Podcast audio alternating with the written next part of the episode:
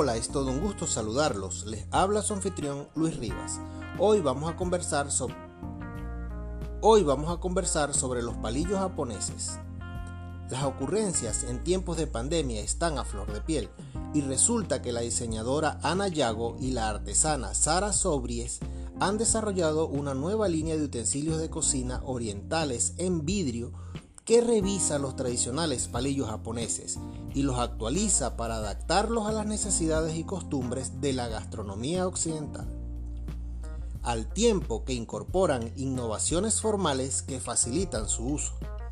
Estos palillos, denominados Dragon Hashi, mantienen el diseño sencillo de los originales de bambú, simplemente dos varas delgadas que se aflautan hacia la punta, pero aportan nuevos beneficios a los usuarios así como una sensación en la boca similar a la de las copas de vidrio o los cubiertos occidentales de metal. Los palillos Dragon Hachi se han realizado en vidrio borosilicato para garantizar su resistencia calórica y química. Poseen un biselado mate en uno de los extremos que aporta una superficie plana, mejora el agarre de la comida en la parte superior. Poseen un biselado mate en uno de los extremos que aporta una superficie plana. Mejora el agarre de la comida. En la parte superior incluye un remate o detalle a modo de lengua de dragón que puede utilizarse también para incrementar a 3 los puntos de apoyo cuando los trozos de comida lo requieran. Tratando de ser fieles a las formas usuales de este utensilio, los palillos siguen la morfología tradicional, siendo las áreas de los extremos inferiores a un centímetro cuadrado y variando la longitud, una ligeramente menor que la otra, quedando los extremos más pequeños los que tocan la comida, pero incluyendo como novedad dos zonas complementarias de adherencia que ayudan a sujetar la comida. La colección de estos utensilios de vidrio son más higiénicos que los tradicionales de bambú o madera y pueden lavarse en un lavaplato sin que afecte su estado, lo que incrementa su usabilidad y su campo de acción a la hostelería, específicamente locales de alta gama en los que la cubertería suponen un aliciente más en la experiencia gastronómica. Soy su chef, Luis Rivas, y será hasta el próximo encuentro.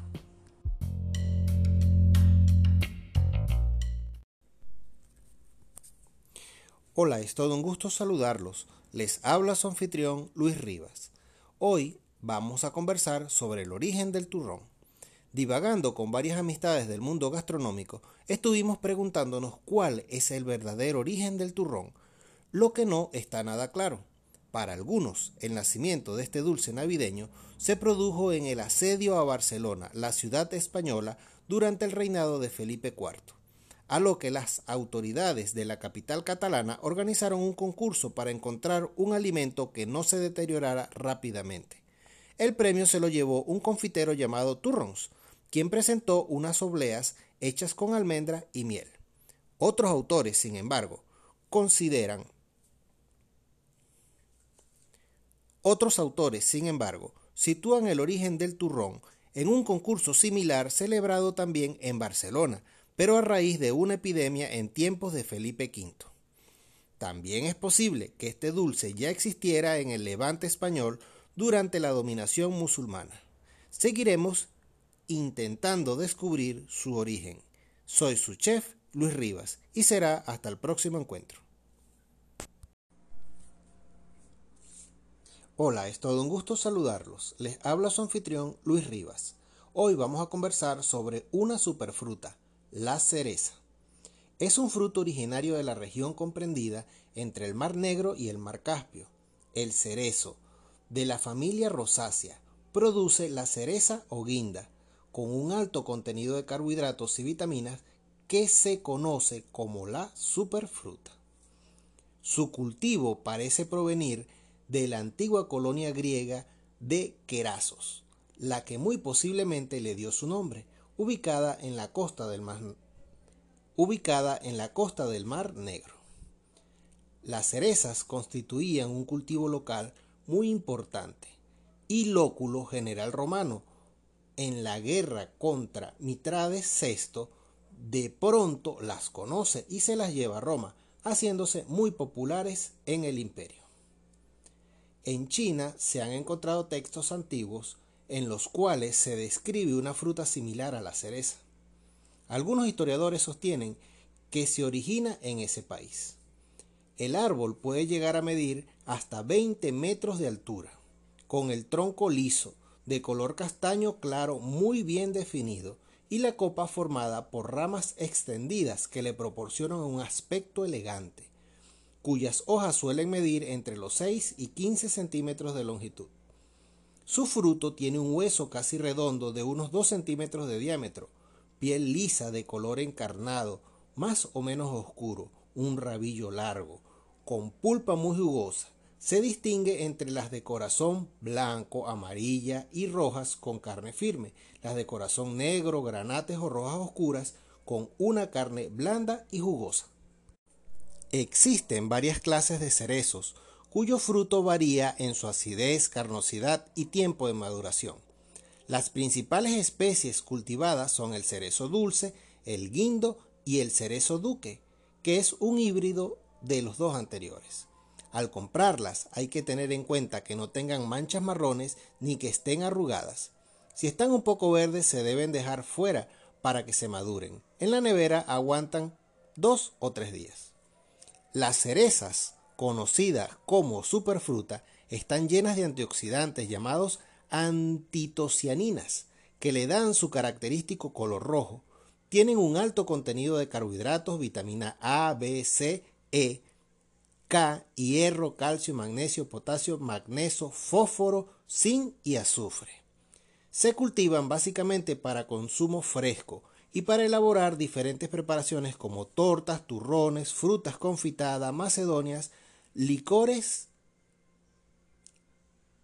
macedonias y licores navideños. En Alemania la usan para producir un licor típico llamado Kirsch, que es el nombre alemán de la cereza, con el cual acompañan los fondues. Es una de las pocas fuentes alimenticias que contienen melatonina, un antioxidante que te ayuda a regular el ritmo cardíaco y los ciclos del sueño del cuerpo. La presencia de antocianinas ayudan a la reducción del cáncer y de enfermedades cardíacas. Su consumo contribuye a la salud del cerebro, a prevenir la pérdida de memoria, a reducir las inflamaciones y los síntomas de la artritis y la gota. Su madera es dura y se utiliza en la fabricación de muebles. En muchos países los cerezos se plantan por sus llamativas flores que aparecen en la primavera. En Japón es un símbolo nacional celebrado con una fiesta anual que precede el inicio del año académico. ¿Qué precede al inicio del año académico? Soy su chef, Luis Rivas, y será hasta el próximo encuentro. Hola, es todo un gusto saludarlos. Les habla su anfitrión Luis Rivas y hoy vamos a conversar sobre cómo conservar los alimentos navideños. En tiempos de festejo es fácil olvidarse de manipular estos platos adecuadamente. Aquí le explicaré Aquí le explicaremos cómo procesarlos con mínimo riesgo. Para conservar la yaca hay dos opciones. Si fue previamente cocida, lo mejor es calentarla y servirla enseguida. Si sobró una, hay que escurrirla dejarla enfriar por media hora y luego guardarla en la nevera. No debe quedar desatendida por tiempo indefinido porque comienza a dañarse. También se puede congelar cruda para conservar su máximo valor nutricional, sin olvidar que al servirla la cocción será más larga. Hay gente que no guarda en la nevera las hallacas recién cocidas por temor a que se dañen, pero si están tibias como a 20 grados centígrados se pueden refrigerar. Ahora el turno es para el pan de jamón. Los panaderos opinan que es recomendable dejarlo a temperatura ambiente, pero si no se comerá completo es mejor refrigerarlo. El jamón, aunque curado, tiende a desarrollar bacterias por la humedad interna del pan. Si tenemos varios panes para una cena, lo ideal es picarlos de uno en uno y guardar enteros y envueltos en la nevera los que no vamos a consumir. Es preferible darles luego un toque de calor para quitarles el frío, que dejar que se descompongan. Si un pan no sabe mal, pero se ve baboso y con mal olor, es mejor no comerlo. Si hablamos del pernil, es aconsejable hornearlo antes de la cena para que esté listo a tiempo. Si es la primera vez que lo hacemos, hay que supervisarlo con un termómetro para asegurarnos de que el centro esté bien cocido. El pernil se, el pernil se hornea con hueso, un elemento que se descompone con rapidez. Una vez que se consuma lo necesario, que se enfríe, hay que deshuesar la pieza para guardar el resto. En un recipiente va la carne sin rebanar y en el otro la salsa. La ensalada de gallina es el más delicado de estos platos. Aunque es muy decorativa en la mesa, no deberíamos dejar la ensalada. La ensalada de gallina es el más delicado de estos platos. Aunque es muy decorativa en la mesa, no deberíamos dejar la ensalada fuera de la nevera por mucho tiempo, porque congrega una cantidad de ingredientes muy tentadores para, los microorganismos. Estos se reproducen a una velocidad, increíble a temperatura ambiente y pueden causar intoxicaciones. Hay que ser aún más cuidadoso si la mayonesa es casera.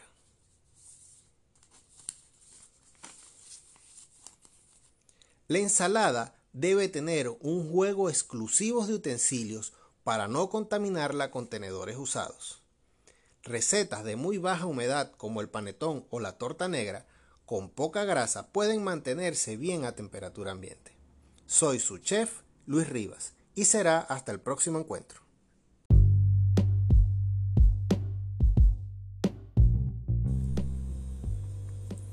Hola amigos, buenos días, ¿cómo están? Hoy les voy a mostrar el proceso de elaboración de bola de plátano rellena de cecina mechada. Espero que les guste y disfruten el proceso.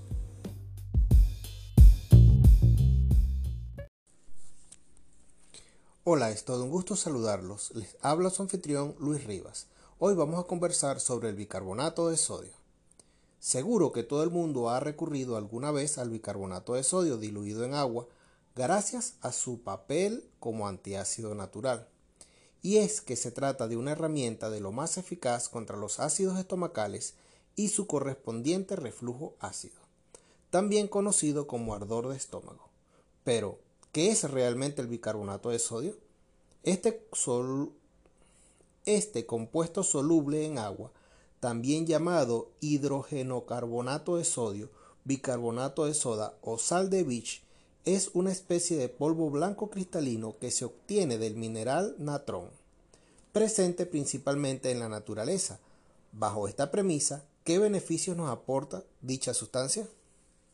Aunque su función como antiácido sea lo primero que surge en nuestra mente al pensar en el bicarbonato de sodio, lo cierto es que también es uno de los ingredientes más utilizados en la cocina.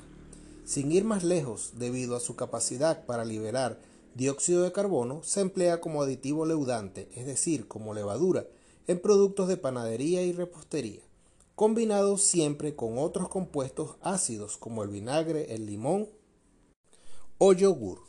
De esta forma, los dulces que tanto nos gustan presentan una masa con volumen, sabor y esponjosidad. Además de actuar como levadura en la repostería, el bicarbonato de sodio sirve para reducir el sabor ácido de ciertos alimentos.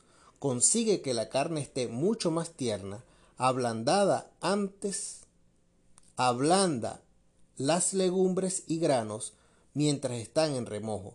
Aporta a los purés una suavidad adicional y hace que las tortillas luzcan más esponjosas, entre otras cualidades. Es ampliamente usado en cosmética natural, tanto como desodorante, blanqueador dental, champú, neutraliza cualquier tipo de mal olor, mejora el ardor en las quemaduras, picaduras de insecto, alivia úlceras bucales y encías dolorosas. Como ocurre con cualquier otra sustancia o alimento, a veces los beneficios van acompañados de una serie de efectos secundarios que pueden poner en riesgo la salud de algunas personas. En este caso, su uso no suele estar recomendado para los que sufren hipertensión, problemas renales o cardíacos, mujeres embarazadas o en proceso de lactancia, niños menores de 13 años y por supuesto los alérgicos al bicarbonato de sodio o que tengan tendencia a la apendicitis. El bicarbonato de sodio es defendido como una cura contra el cáncer por los practicantes de la medicina alternativa, como es el caso de Tulio Simonchi. como es el caso de Tulio Simonchi. Sin embargo, de acuerdo con la American Cancer Society, no hay pruebas que respalden la idea de que el bicarbonato de sodio funcione como un tratamiento para cualquier tipo de cáncer o de infección fúngica. Soy su chef, Luis Rivas, y será hasta el próximo encuentro. Hola, es todo un gusto saludarlos. Les habla su anfitrión Luis Rivas. Hoy vamos a conversar sobre la pira, rica hierba caraqueña. En esta época del año, se ve todo nuestro cerro el Ávila teñido de color mordo de las flores de la planta que le dio el nombre a nuestra bella capital.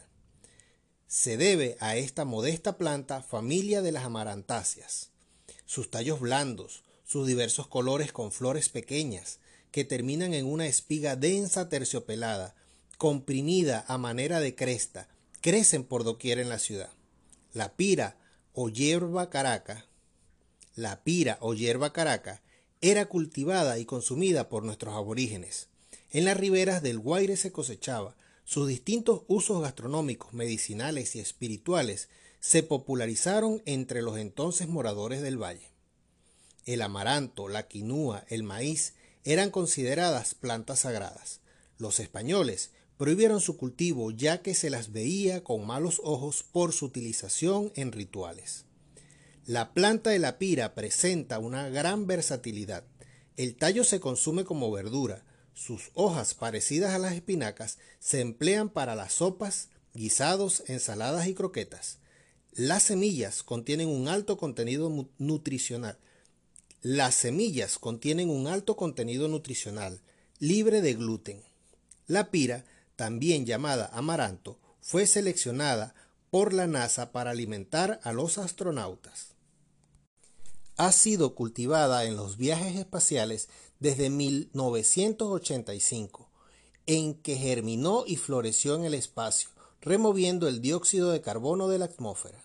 Al mismo tiempo generó alimentos, oxígeno y agua para los navegantes durante el vuelo orbital de la nave Atlantis. Soy su chef, Luis Rivas, y será hasta el próximo encuentro.